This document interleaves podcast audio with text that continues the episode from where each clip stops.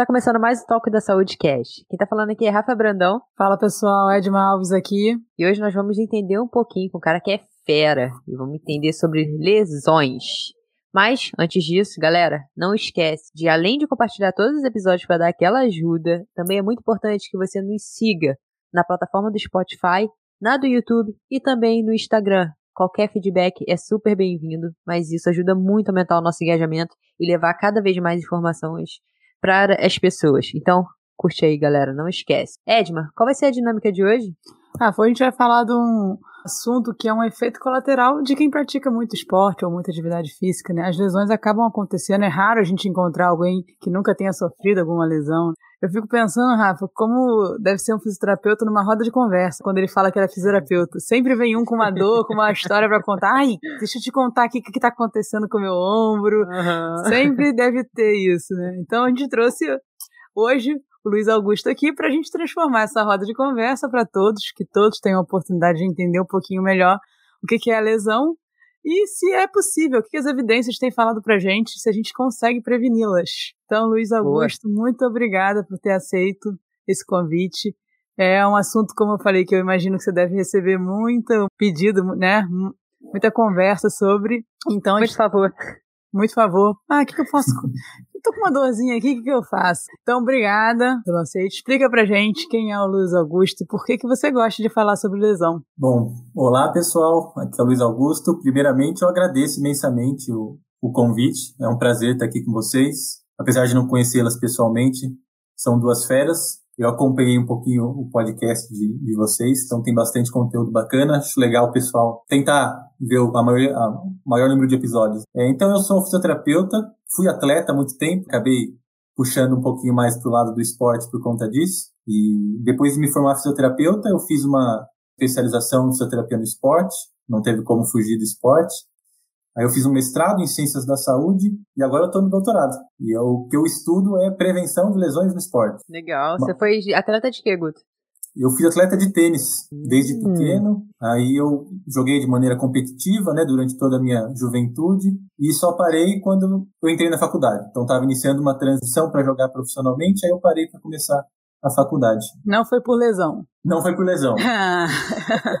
Isso é bom eu sou clínico também, né? Eu atendo muito atleta de tênis e é legal ter essa vivência como atleta da modalidade, acho que acrescenta bastante. Com certeza, sem dúvida nenhuma. E então eu queria que você explicasse pra gente aí, Guto, o que, que é uma lesão e isso tem alguma correlação com dor? A dor é um sinal de que você se lesionou ou não? É, acho que esse, essa é a, a pergunta bem, bem legal de esclarecer.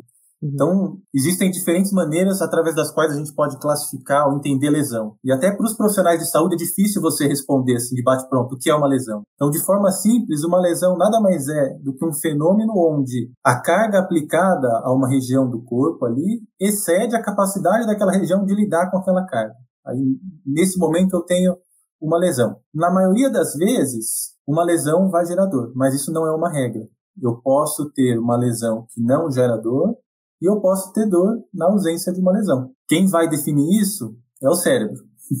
Quem define isso é o cérebro de acordo com o contexto onde eu estou inserido. Então, talvez para deixar um pouquinho mais, mais claro, né, para o pessoal entender, eu vou dar um exemplo aqui, que é que muitos praticantes de atividade física já devem ter vivenciado. Você jogando um futebol, por exemplo, e você toma um encontrão ali, alguém te arranha e faz um corte em você. Mas você está jogando ali, não está sentindo nada. Aí quando para o jogo no intervalo, alguém fala: "Ih, ó, você já viu aí, você tá tá sangrando, né? Tá com um corte". Ou seja, eu tive uma lesão tecidual ali, mas eu não estava sentindo dor. Então, naquele momento, o cérebro julgou que eu não deveria sentir a dor. E por outro lado, eu posso ter uma outra situação no mesmo contexto, onde eu tomo uma bolada, eu não tenho uma lesão tecidual, mas eu sinto a dor. É, isso é bem interessante.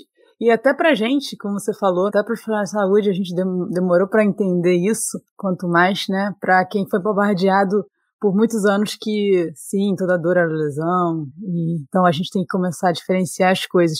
Mas uma pergunta, Luiz, toda vez que eu tenho uma lesão, eu tenho perda de função daquele tecido, certo? Sim. Não, porque muita gente fala assim, ah, então não tá doendo, não tem problema.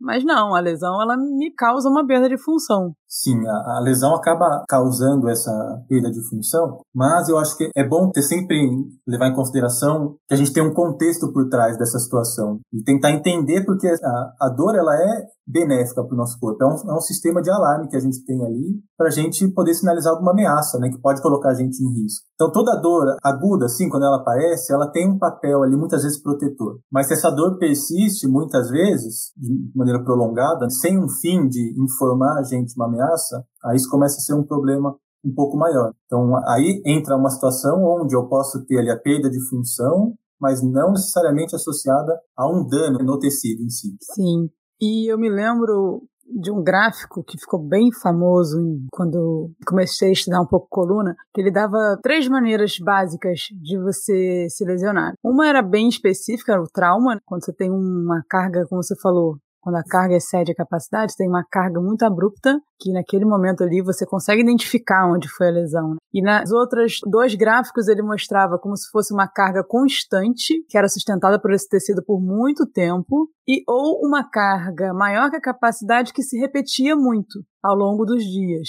É, queria saber se isso ainda é válido, a gente assim pensa assim mesmo, e se não, o que, que tem de mais atual? É, é válido esse raciocínio, sim. Inclusive, Ano passado a gente teve um consenso do Comitê Olímpico para a gente definir o que era lesão, os tipos de lesão, para todo mundo começar a falar a mesma língua. E aí eles colocam três tipos principais de lesão. Então, as lesões agudas, que é aquela lesão onde eu tenho um trauma, uma magnitude muito grande, que de uma vez só ele vai levar ali a uma lesão tecidual. Vou exceder a capacidade de carga do tecido. Uma outra possibilidade é eu ter uma lesão dita por sobrecarga, que é aquela onde a magnitude da carga aplicada não é tão grande, mas de forma repetida ali, os estímulos de forma repetida podem também exceder a capacidade de carga do tecido e gerar uma lesão. E eu tenho uma outra possibilidade que é um misto desses dois mecanismos, que a gente fala que é, é a lesão de caráter misto, que o processo que gera a lesão é um processo de sobrecarga, só que eu tenho um evento específico eu consigo determinar onde a lesão começou. Por exemplo, uma fratura por estresse. Então é aquele atleta que sempre está tendo uma carga pequena ali, que está excedendo muitas vezes, né, como você falou, é de uma capacidade do tecido. Só que ele, o, atleta, quando ele tiver a fratura por estresse, ele vai saber o momento que ele teve a fratura muitas vezes. Mas o processo que levou ele até lá não foi algo agudo de uma vez só, mas sim uma sobrecarga. Legal, Guto. E é possível, é, não sei se esse termo é correto, é correto eu falar que é possível prevenir lesão, se não, qual seria o, um termo melhor, né, para isso? E se é possível você evitar, por exemplo, acredito que sim, se é possível você evitar e como evitar, por exemplo, uma lesão por estresse. É, o termo prevenção, eu acho que ele é um termo, do ponto de vista técnico, ele é muito bom para a gente que está mais familiarizado. Mas para passar a mensagem do que é prevenção, eu, eu, não acho que é um termo bom. Talvez minimização de risco, contenção de risco, redução de risco seja algo mais apropriado e mais fácil de a gente compreender. Uma definição de prevenção, ela tem três pontos principais. Então, muitas vezes, quando você pergunta para uma pessoa o que é prevenção, ela vai te falar que prevenção é evitar que algo ocorra. Mas, do ponto de vista de saúde, a gente tem outras duas possibilidades que caracterizam algo que é dito preventivo. Então, eu posso evitar que algo ocorra, eu posso fazer com que algo ocorra numa frequência menor, e aí eu posso continuar falando que eu estou fazendo prevenção, ou mesmo se essas duas condições não forem satisfeitas, se ao menos eu reduzir a gravidade da situação, uma vez que ela ocorreu, eu posso falar que eu estou prevenindo também. Então, talvez um exemplo prático e bem atual para a gente é a questão da vacina. Então, ah, o pessoal fala da eficácia da vacina. Então, a vacina ela vai prevenir que você pegue? Vai. Ela tem uma capacidade de prevenir que você pegue o coronavírus, por exemplo. Mas a maior eficácia dela, o maior efeito que ela tem é para reduzir a probabilidade de que você tenha um caso grave. Então, ela vai reduzir a gravidade da doença. Então, esses três tópicos que caracterizam a prevenção. Ótimo. E aí, assim, é possível prevenir? É possível prevenir. Só que uma coisa é a gente falar de, é, que a gente fala, né, paradigma populacional e outra coisa é paradigma individual. Se eu falo para vocês que uma intervenção reduz em 30% a probabilidade de que um atleta venha sofrer uma lesão, você vai falar assim para mim: "Ah, Guto, beleza, essa intervenção realmente previne lesão". Mas se você estiver fazendo essa intervenção e você se machucar, você vai falar que a intervenção não está servindo de nada, entendeu? Então, muitas vezes, quando você testa o efeito preventivo de alguma coisa, você testa em um grupo de pessoas. Você alcança ali um efeito de reduzir a probabilidade de que um membro desse grupo sofra lesão. Mais uma vez que um membro sofre, se essa pessoa for você, provavelmente você vai falar que essa intervenção não funciona de nada. Depende se você está no 30 ou no 70, né? É, é isso aí. Isso que você falou é bem interessante, Guto, porque eu me lembro de um caso da pessoa reclamava dor no joelho né, incômodo no joelho, jogando vôlei. Daí tu perguntava assim, mas é no início ou quando tu tá mais cansado? Não, não, logo no início. Tá, então vamos fazer um trabalho. E aí você começava a fazer o trabalho, e aí passavam-se dois meses, e aí, como tá, né? Como tá a sua, a sua sensação de jogar vôlei? Não, não, não melhorei nada. Mas não melhorou nada, engraçado. Pô, a gente tá fazendo tudo direitinho. É, pô, no último lance lá eu senti. Quer dizer, a pessoa sentia no começo, ela foi sentindo o último lance, provavelmente depois de jogar, já tá fadigada, cansada, e ela não tem essa percepção do que a intervenção foi feita e tá sendo benéfica para ela, né? Então, Sim. prevenir lesão não é só evitar, ah, eu não vou me machucar, eu não vou ter a lesão. Quando você tiver, você vai ser menos grave, uh, né? Então, é, isso é interessante das pessoas perceberem.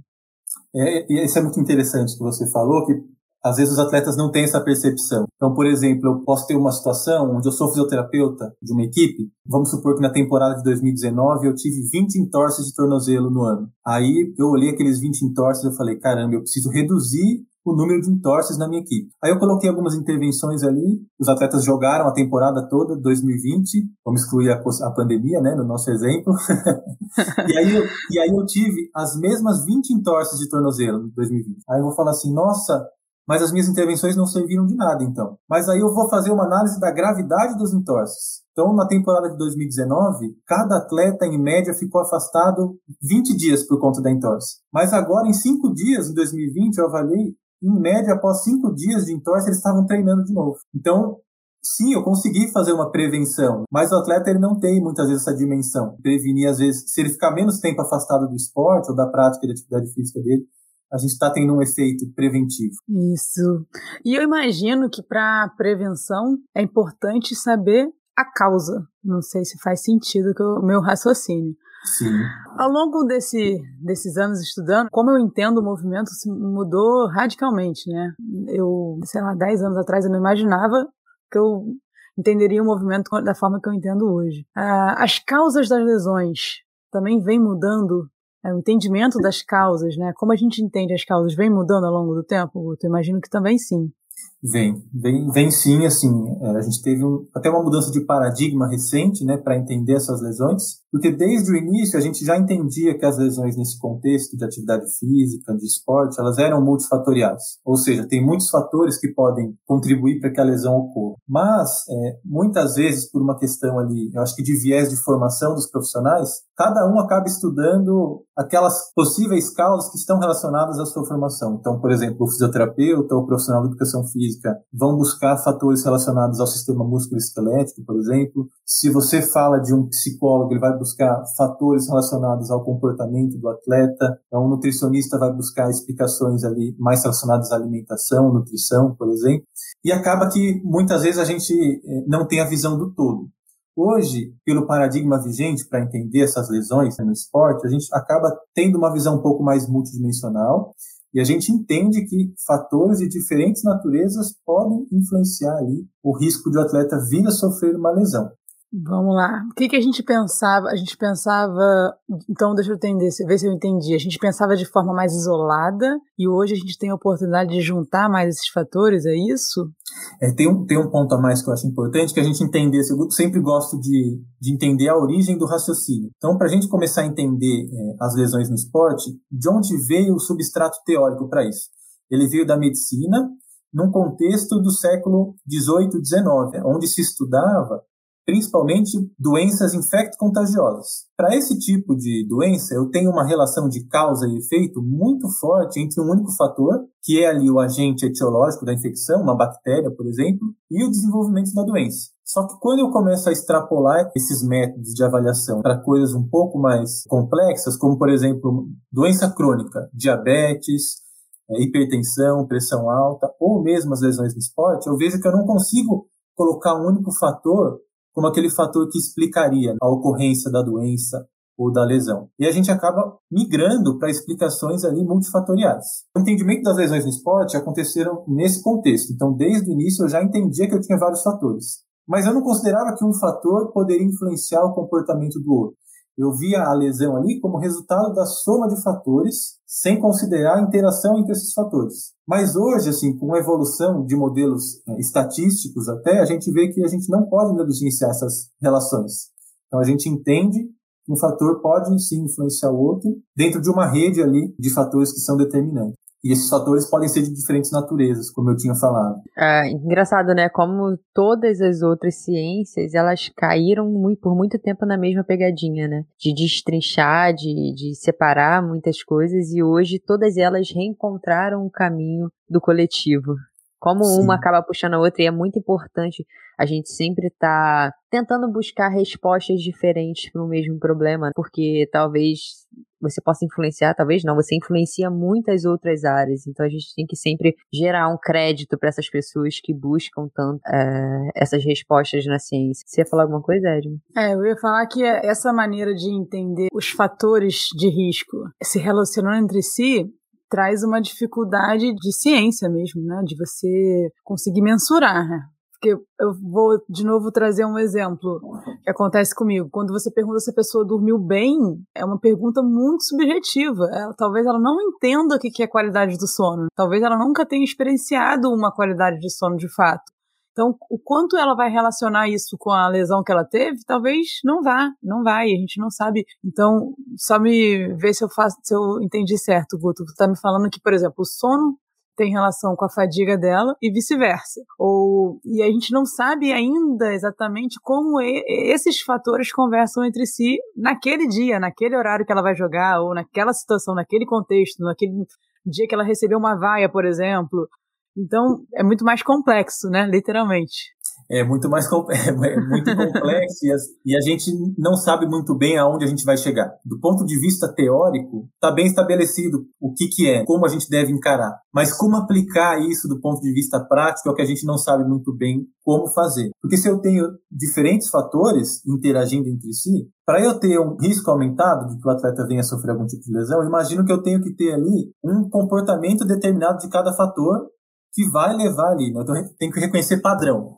Então, qual que é o padrão de comportamento de cada um dos fatores para colocar o atleta em risco ou em maior risco de sofrer uma lesão? Porém, uma vez encontrado esse padrão, eu tenho que considerar também que se eu mexo em um dos fatores, aquele padrão já se alterou totalmente. Então, é o que você falou. Eu tenho uma rede, às vezes, com uma qualidade do sono X. Isso colocaria o atleta em risco. Mas se a qualidade do sono dele sobe para X mais 1, será que essa rede é igual? Se comporta igual? Ou será que se, se a qualidade do sono tiver X menos 1, essa rede vai estar igual? Então, isso que a gente não sabe muito bem como lidar do ponto de vista prático ainda. E uma curiosidade que me veio aqui agora, Guto, eu imagino que cada lesão tenha fatores de risco diferentes. Certo. Sim, sim né? Sim. E, mas tem algumas coisas em comum. Sim. Você poderia listar assim, o que mais de, de comum que tem de fatores de riscos que a gente já sabe para as lesões? Eu posso, assim, isso é interessante porque essa rede de fatores que a gente fala, ela pode variar de acordo com, com um atleta, por exemplo, qual é o nível esportivo desse atleta, qual é a modalidade esportiva dele, mas tem alguns fatores que se repetem, mesmo você investigando eles em diferentes populações. Talvez o mais importante assim que a gente pode colocar é fadiga ou uma carga de trabalho que a gente pode falar, uma, uma carga de treino ali muito elevada, é o que extrapola ali limites fisiológicos, uma sobrecarga. Talvez esse seja um fator que é unânime nas diferentes redes de, de determinantes. E aí, assim, é, essa capacidade do atleta lidar com a carga, ela vai variar de acordo com vários outros fatores moduladores, né? Por isso que a gente tem, tem que ter em mente aí entre o sono, alimentação, estresse, e por aí vai. Eu imagino que com a atleta tenha um pouco mais, não mais fácil, mas tem muitos aparatos, principalmente tecnológicos, que conseguem ter, dar umas métricas muito interessantes e isso fica um pouco mais fácil os estudos. Mas vamos falar um pouquinho, Guto, do, das pessoas do, do cotidiano não atletas. É, Existem umas lesões que, seja por N fatores, por idade, por alguma coisa, pela vida, pela rotina, que são mais comuns nessas pessoas? Você fala de em relação à idade, por exemplo? Pode ser. Praticantes de atividade física em geral. Uhum, isso. E a gente vê um padrão ali de lesões que varia bastante de modalidade para modalidade. Tá. Em geral, quando a gente aumenta um pouquinho a média de idade, a gente vê bastante lesão muscular por uma questão fisiológica do aumento da idade. Então, se você pega estudos epidemiológicos em diferentes esportes, atletas mesmo recreacionais, praticantes de atividade física dentro da modalidade, tendem a ter lesões musculares ou músculo-tendíneas, uma incidência um pouco maior, muitas vezes.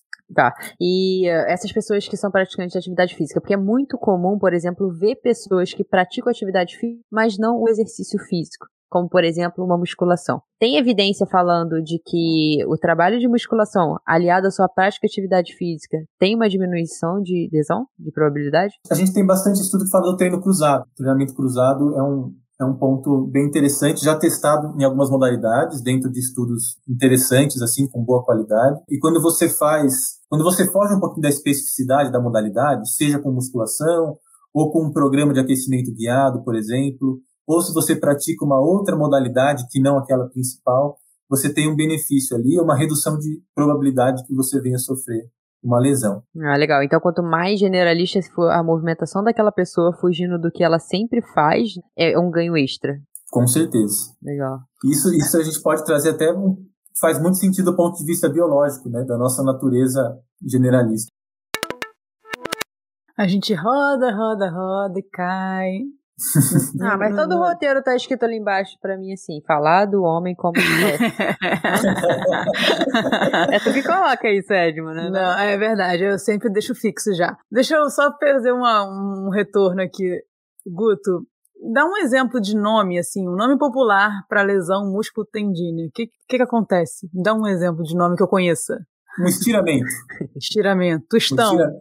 Tostão, tostão, é, tostão pode ser uma contratura, né, que eles falam às vezes, mas o estiramento é a, fisga, a fisgada que eles falam também.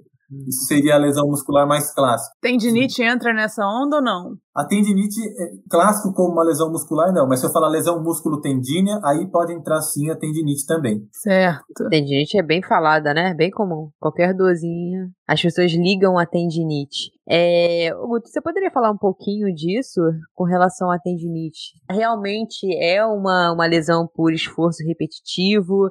Ela é muito comum. Toda tendinite tem um processo inflamatório envolvido? Boa. Vamos lá, vamos, vamos por partes. ela é a polêmica, começar. cara. Ela, se ela não for a polêmica da parada, não é o toque da saúde. Eu acho que eu vou tentar trazer alguns pontos interessantes em relação à, à tendinite ou tendinopatia, né? Que, assim, é o termo que foge um pouquinho da, dessa questão que a Edma colocou. Fora uma lesão muscular, por exemplo, as tendinites, tendinopatias são bem comuns nos atletas recreacionais praticantes de atividade física. E sempre que eu vou explicar para um paciente, para um cliente, como aparecem essas lesões, eu, eu coloco para ele ali que é uma incompatibilidade entre a capacidade e a demanda. Então, o meu corpo tem uma capacidade X de lidar com uma carga, e às vezes, se a carga a qual ele está sendo submetido extrapola muito essa capacidade, eu posso ter problema. E aí eu tenho duas possibilidades principais atreladas a isso. Ou a capacidade do corpo da pessoa de lidar com a carga está muito baixa, então mesmo que eu não aplique uma carga ali descomunal, ela pode vir a ter alguma queixa, músculo tendíneo, mas, por outro lado, eu posso ter uma pessoa muito bem preparada que está tendo carga muito alta de maneira descontrolada. E aí ela pode vir a sofrer com o mesmo tipo de problema, né? que é a, velha máxima do mau uso, né, ou desuso, e do excesso de uso. Aí tem um outro ponto importante, já trazendo um pouquinho para a questão da Edma, é se tem ou não inflamação envolvida. Se você pega é, os estudos que, que vão olhar pessoas com queixas ou mesmo em modelos animais para ver se tem marcadores de inflamação no tendão, para falar tendinite, eles não conseguem detectar esses marcadores que falariam, ó, oh, aqui realmente tem uma inflamação. Então, hoje, a tendinite ou tendinopatia, que é o nome mais utilizado, ela é reconhecida como um processo degenerativo do tendão. Qual é o problema? Quando eu falo degenerativo, o público pode ficar um pouco já com medo. Ai, que dá a ideia de que você não recupera mais. Mas entendam degeneração como um processo reversível, onde eu só vou alterar um pouquinho a qualidade do tendão. Então, o tendão ele tinha uma composição por um processo ali de sobrecarga, ele alterou a composição dele. Aí ele fica com um aspecto um pouco mais degenerado. Mas uma vez que eu controlo essa carga e dou estímulos nesse tendão de novo, ele consegue recuperar a composição normal dele. Viu, Rafa? Nem foi polêmica. Foi ele super um lorde, um príncipe é, respondendo. Foi... Você acha que coisa da pessoa não falaria? e tem um ponto, acho que a Rafa, a Rafa comentou também, que eu não acabei não respondendo. Se as dores, às vezes o pessoal fala, ah, tô com uma dor no ombro aqui, é uma tendinite. Isso acontece porque muitas vezes a gente entra naquela máxima de dor e lesão. Né? Nem toda dor é uma, uma lesão. Só que o que acontece é que quando a pessoa tem o episódio de dor, o que ela faz? Ela vai procurar ajuda. E muitas vezes ela é recebe ali uma recomendação de fazer um exame de imagem, por exemplo. E aí nesse exame de imagem vem uma alteração ali de sinal que a gente fala, ou do aspecto do tendão. E aí o pessoal fala, ah, você está com uma tendinite, mas não dá para você falar que é de fato aquela alteração encontrada no exame que está gerando aquela dor. Porque quando você compara pessoas com exame, muitas pessoas, né, com exames parecidos, muitas delas não têm dor. Legal. Deixa eu só comentar. Também tem ah. um. A gente vai, vai, vai estudando, vai aprendendo, vai ouvindo, vai fazendo toque da saúde aqui, vai aprendendo com outros profissionais. Muitas também, às vezes, a gente foca demais em apenas um tipo de contração. É, Guto. Apenas a, a gente pensa só no músculo vencendo a carga. É, é bem conhecida como concêntrica, né? Mas imagina que você está ganhando a carga, seu músculo está contraindo, está encurtando. E é muito importante também, até onde eu sei, usar os outros tipos de contração, principalmente num, nesses casos. Tô certo? Tô mais ou menos? Como que eu tô? Não, tá, tá certo assim. Na área da física, principalmente, né, da fisioterapia, é, tem-se uma crença muito grande de que para tendinopatia eu faço é, exercício excêntrico. É, os, ex, os, exercícios excêntricos eles são bons para as tendinopatias, mas a grande maioria dos estudos clínicos mais atuais mostram para a gente que muitas vezes não são superiores a, aos outros tipos de exercício que usam contração é, isométrica, né, que a gente fala, ou mesmo a isotônica de forma concêntrica. Então, às vezes, o que vale é uma progressão nesses casos. Você pensar é, em trabalhar ali com um limiar de dor muitas vezes baixo, e depois ir aumentando a demanda com outros tipos de contração de acordo com a tolerância do paciente, do cliente. Sim, ah, legal. Não dá, dá para fazer de um jeito, arruma um jeito que dê para fazer. É, o tendão precisa de carga, acho que essa é a, a máxima. Se legal. você está com, com uma dor e tem uma característica de, de uma tendinopatia relacionada à sobrecarga, você precisa, claro que de maneira controlada, mas de carga e não de repouso que é o que muita hum. gente pensa. Né? Cara, essa era a minha próxima pergunta. Quando é que eu sei que é hora de eu evitar movimento ou me movimentar? Então, o, indicado em questões ligadas a tendão é você se movimentar, obviamente, gradativamente. Porque é muito comum ver as pessoas têm uma dor já em faixa, o punho, o joelho, alguma articulação. Né? Sim. Então, não, gente, movimento. Movimento. Então, a gente, a gente sempre a gente entra naquele ciclo de dor e evitação. Então eu tenho dor, eu evito o movimento, mas quando eu precisar movimentar, a tendência é que eu sinta mais dor e eu acabo entrando num ciclo vicioso. Então eu preciso sim quebrar esse ciclo. O movimento ele é bem-vindo, o tendão precisa de estímulo para ele voltar naquela composição normal que ele tem, mas claro que a gente tem que pensar num contexto como um todo. Então às vezes é um praticante que estava com uma carga enorme ali, ele vai precisar de um período com estímulos talvez diferentes. Aí sim eu acho que vale entrar o raciocínio ali mais generalista, dar estímulos um pouco dif diferentes, que tirem ele, ele da especificidade, e aos poucos eu vou ali voltando ele para a especificidade do esporte ou da modalidade que ele vem praticando. Ô, Guto, se alguém te perguntar, alguém assim, um dia, de repente, em algum podcast, te perguntasse assim, dicas, dicas gerais para ter menos chance de me lesionar, o que, que você falaria? É atleta ou é não atleta? Em geral, em geral. Pô, eu jogo... Caraca. Não, não, não. Eu, eu pratico algum esporte. Eu tenho fácil. Não, não. Eu tenho algumas, alguma prática regular de algum esporte, vamos dizer ah, é assim, é mesmo que não seja profissionalmente. Ah, tá, é você. Vai falar o que tu faz, Edma, o que tu quer saber? Vai. Recomendações gerais. Recomenda recomendações gerais. Né? Gerais, que... mulher, 36 anos, moradora do Rio de Janeiro. Eu acho que talvez, se, se você falasse para mim uma mensagem, qual que é a mensagem? Sempre olhe para você, olhe o seu estado atual. Veja o que o seu corpo está precisando é, naquele momento. Mas a gente sabe, assim, se a gente pensar, né, voltando ao que a gente já falou um pouquinho, de eu ter vários fatores, desses fatores serem multidimensionais, eu acho muito, muito legal a gente, às vezes, pensar não só ah, se eu estou fazendo, de repente, um fortalecimento junto com, com a modalidade, mas olhar de uma maneira um pouco mais abrangente. Então, talvez é, pensar né, que antes de ser atleta ou praticante de atividade física, a pessoa é um ser humano. Então, nossa, como é que eu estou no trabalho? Estou ficando muito estressado, Eu tenho dormido bem? Como é que está a minha, minha alimentação? Eu estou me sentindo feliz? Estou muito deprimido? E fora, aí você vai olhar esses fatores contextuais que eu acho importante. Fora isso, eu acho que, pensando mais especificamente na prática, sempre realizar um aquecimento antes de, de começar a prática da sua modalidade esportiva e muitas vezes com coisas um pouco mais específicas. Então, se a gente falar ali de algumas intervenções que podem reduzir o risco do atleta vir a sofrer uma lesão, a gente tem muitos programas que vão trabalhar com estímulos que a gente fala sensórios,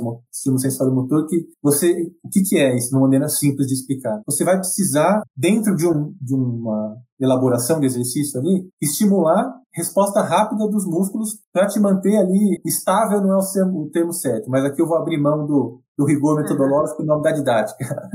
para te manter estável, por exemplo. É, de forma complementar, eu posso fazer um pouquinho de exercício de salto, exercícios que estimulam coordenação motora, com mudança de direção. Pensem sempre no, naquilo que vocês vão ser solicitados quando praticando a sua modalidade. Foi ótimo. Foi farei, ótimo. farei. Foi ótimo. Pessoal, façam, farei. Anotei, anotei. anotei, anotei. Eu, eu, eu, acho que eu posso falar, fazer mais um comentário Pode? a isso. Pode. Que eu acho que é, que é, super válido também. Muitas vezes a gente vê o atleta que já faz, ah, eu já faço aquecimento, mas ele sempre faz a mesma coisa. Então é, eu vou dar o exemplo do tênis. É o senhor que joga tênis há 40 anos, mas durante 30 anos ele aprendeu que ele tinha que chegar colocar o elástico dele ali na rede e fazer exercício com elastiquinho, sempre os mesmos. Talvez valha a pena fugir um pouco disso. O corpo precisa de estímulo novo. Então, acho que dar essa variabilidade às vezes é importante, porque dentro da modalidade, muitas vezes você vai ser submetido a diferentes situações e o corpo precisa estar pronto para lidar com aquilo. Eu acho que já ficou assim, mais claro que a gente tem que aumentar nossa capacidade de, lidar com as cargas e muitas coisas afetam essa capacidade, que ela pode mudar diariamente. Você pode estar num dia literalmente ruim para lidar com aquela carga que você lida todo dia. Todo dia eu vou lá, toda semana eu faço isso, naquela semana eu estava ruim, então Espero que tenha ficado claro que isso é muito mutável, né? Muito, é, não sei nem a palavra, mas muito mutável mesmo, diariamente. Em relação a isso que você falou, acho que é muito interessante, que muitas vezes a gente pensa no esporte, no atleta de alto rendimento,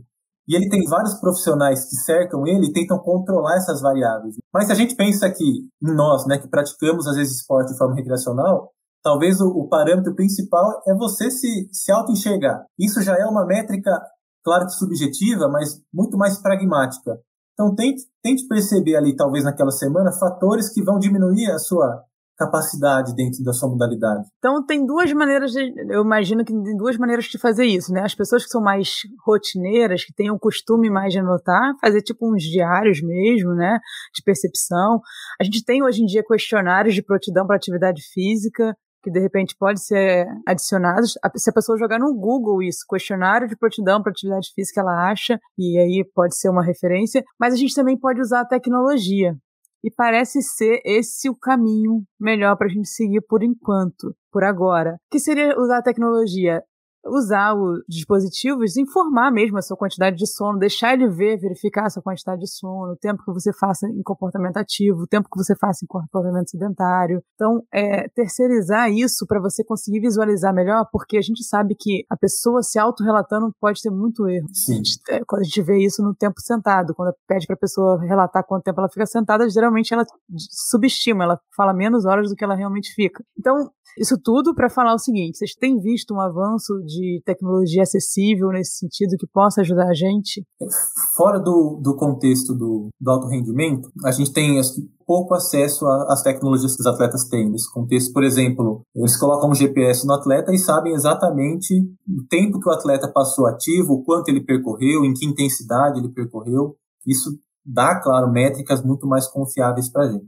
Para o atleta é, recreacional ou mesmo no profissional, em equipes que não têm disponibilidade de tanta tecnologia, o que eles usam é um controle um pouco mais é, subjetivo, por exemplo, do, do tempo de exposição do atleta ao esporte. Quanto tempo ele passou exposto, e claro que é de uma maneira subjetiva, que a gente usa, por exemplo, percepção subjetiva de esforço, mas é uma escala que tem uma correlação, por exemplo, com o nível de fadiga do atleta e até com muitas vezes com a intensidade, quando a gente fala do durante o esforço, né, com a intensidade ali em relação a, aos limiares de frequência cardíaca que o atleta está. Então são métricas confiáveis e simples de serem utilizadas. Por que, que eu estou falando isso? Porque a gente tem alguns estudos que usam métricas é, que partem dessa medida de subjetiva de esforço para saber mais ou menos ali o quanto que o atleta vai poder é, receber de carga num determinado período. Sim, mas por enquanto acessível para o pessoal, não. Se eu quiser usar alguma coisa assim que me ajude a verificar não sei, que faça um compilado de desses fatores de risco, assim, me dê um, Edma, você está apta, vai lá, jogue e faça seu esporte com mais tranquilidade. A gente ainda não tem essa inteligência. De forma confiável, eu não. desconheço, assim. Eu uso, eu uso para quem corre, né, eu uso o Garmin, por exemplo. Às vezes eu tô com o Garmin sentado, parado, aí ele me mostra lá que eh, eu levanto de repente para fazer uma caminhada, ele me mostra que meu nível de estresse está alto. Porque o que ele usa, às vezes, é a, a, frequência cardíaca que eu tô, né? Então, às vezes, se você tem uma variação de frequência cardíaca grande ali, ele entende, às vezes, como um estresse. Então, eu não, não, não sei de nenhuma métrica mais acessível, é, mais simples, né? Que traga realmente respostas de uma maneira um pouco mais simples pra gente, que a gente possa utilizar ainda hoje. Talvez a gente chegue lá. Acho que tá uhum. chegando, né, o, o, o Breno. O Breno. Breno Leite. Ele, é, ele teve aqui e deu vários exemplos muito bons de tecnologia, mas que no Brasil ainda não tem, mas nos Estados Unidos já está se tornando um valor acessível para a população. Acessível assim, né? Daquele jeito.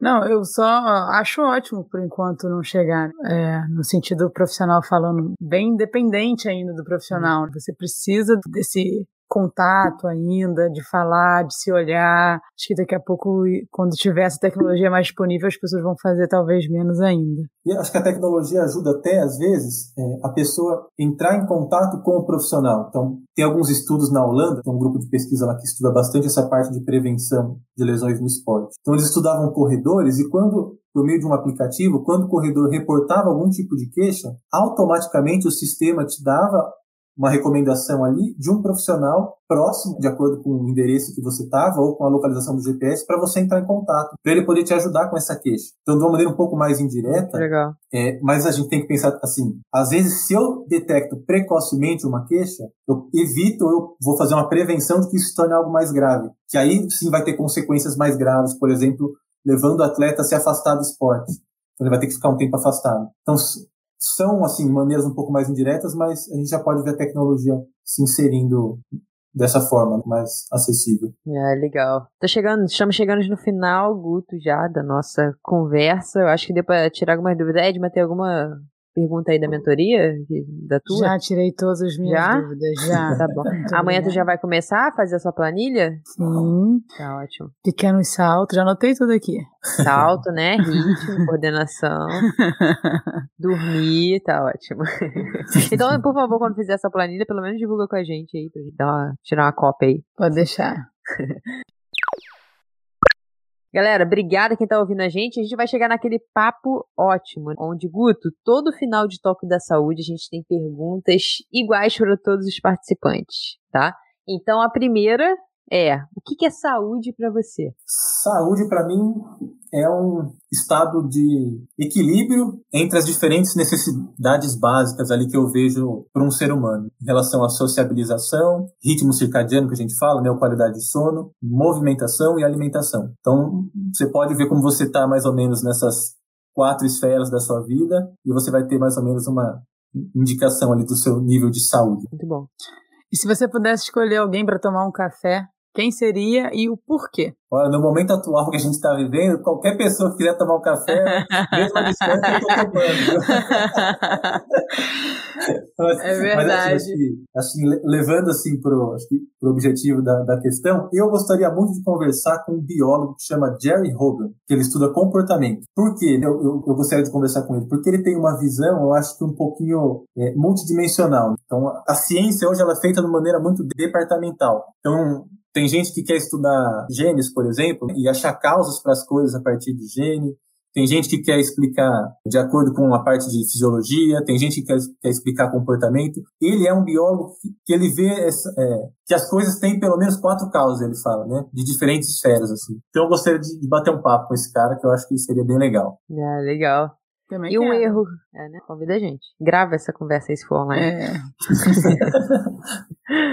e me diz um erro aí que você cometeu, que você deixa aqui de conselho para quem tá ouvindo. Olha, eu acho que falta de senso crítico. Eu acho que talvez seja o ponto principal. Às vezes a gente não ter senso crítico. Eu acho que durante muito tempo da minha vida eu não tinha senso crítico para nada. Então as pessoas me falavam as coisas e eu simplesmente aceitava e assumia aquilo como verdade. Então, talvez um erro que eu, que eu cometi e recomendo que as pessoas não cometam, né? Duvidem de tudo que, que falam para vocês, não acreditem em tudo que falam para vocês. Vão atrás e tentem fazer reflexões sobre aquele assunto em específico. Tenho certeza que Ed madurou essa sua resposta.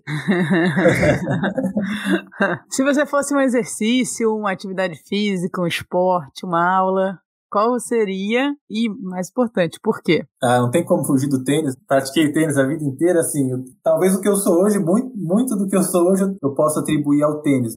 É, o porquê eu escolho o tênis, acho que é um, uma atividade que ensina você a planejar, a planejar as coisas antes de você fazer. Então, você tem que refletir muito antes de fazer as coisas. Quando você está executando, você tem que estar tá o tempo todo vigilante ali para tentar entender o contexto onde você está inserido. E mesmo depois que acaba a atividade, você ainda tem que fazer reflexões do ocorrido, o que aconteceu e como eu vou lidar com aquilo e melhorar na, na, numa situação seguinte. E fora isso, eu acho que o esporte em geral traz pra gente um ensinamento de sempre você querer dar o seu melhor. Eu acho que isso é algo que ficou para mim em todas as esferas da minha vida. Então, tudo que eu vou fazer, eu sempre vou tentar fazer o melhor que eu posso, claro, naquele momento. Senão você gera um perfeccionismo ali que se torna algo que ao invés de ajudar, te atrapalha. Verdade, então, não é saudável. O melhor que você pode, de acordo com suas possibilidades naquele momento. Legal.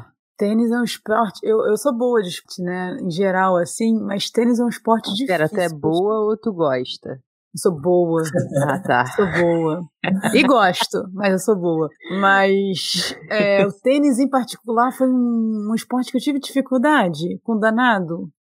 É, assim, o, o tênis é. Só, o problema né, do tênis é que ele é um esporte extremamente técnico. O pessoal fala que tênis é igual tocar piano. Você vai pegar uma parte da música você vai repetir incansavelmente até ela ficar boa. Então exige muita repetição, muita repetição para você conseguir ah, aprimorar. Já descobri, já descobri por que não sou deu para mim.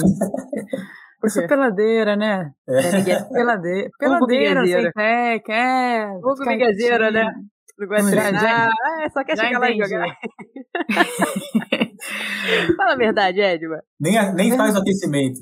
Já chega, já, cinco minutos atrasada, já entra. Se eu aquecesse, eu cansava. Pra você ver a minha capacidade da, da época do, do, que eu era atleta, pra você ver a minha capacidade na época. Luiz Augusto, como a gente acha você nas redes sociais? Como a gente faz pra Se a gente acha, prevenir né? a, gente lesão, acha, prevenir lesão com você? Olha, a gente acha, eu não sou muito ativo assim nas redes sociais, mas eu uso o Instagram, então vocês podem me achar pelo Instagram, é lablab.gomes. Podem ficar à vontade para entrar em contato, vou ficar feliz de trocar ideia com qualquer, qualquer pessoa que venha me procurar. Muito bom. Guto, obrigado pela participação, galera. Obrigada pela participação, por estar Obrigada aqui. Não esquece até aqui. compartilhar naquele grupinho da família Você Esther. conhece alguém com lesão, com certeza. Encaminhe para essas pessoas. Por favor, galera. A gente se vê até semana que vem. Valeu!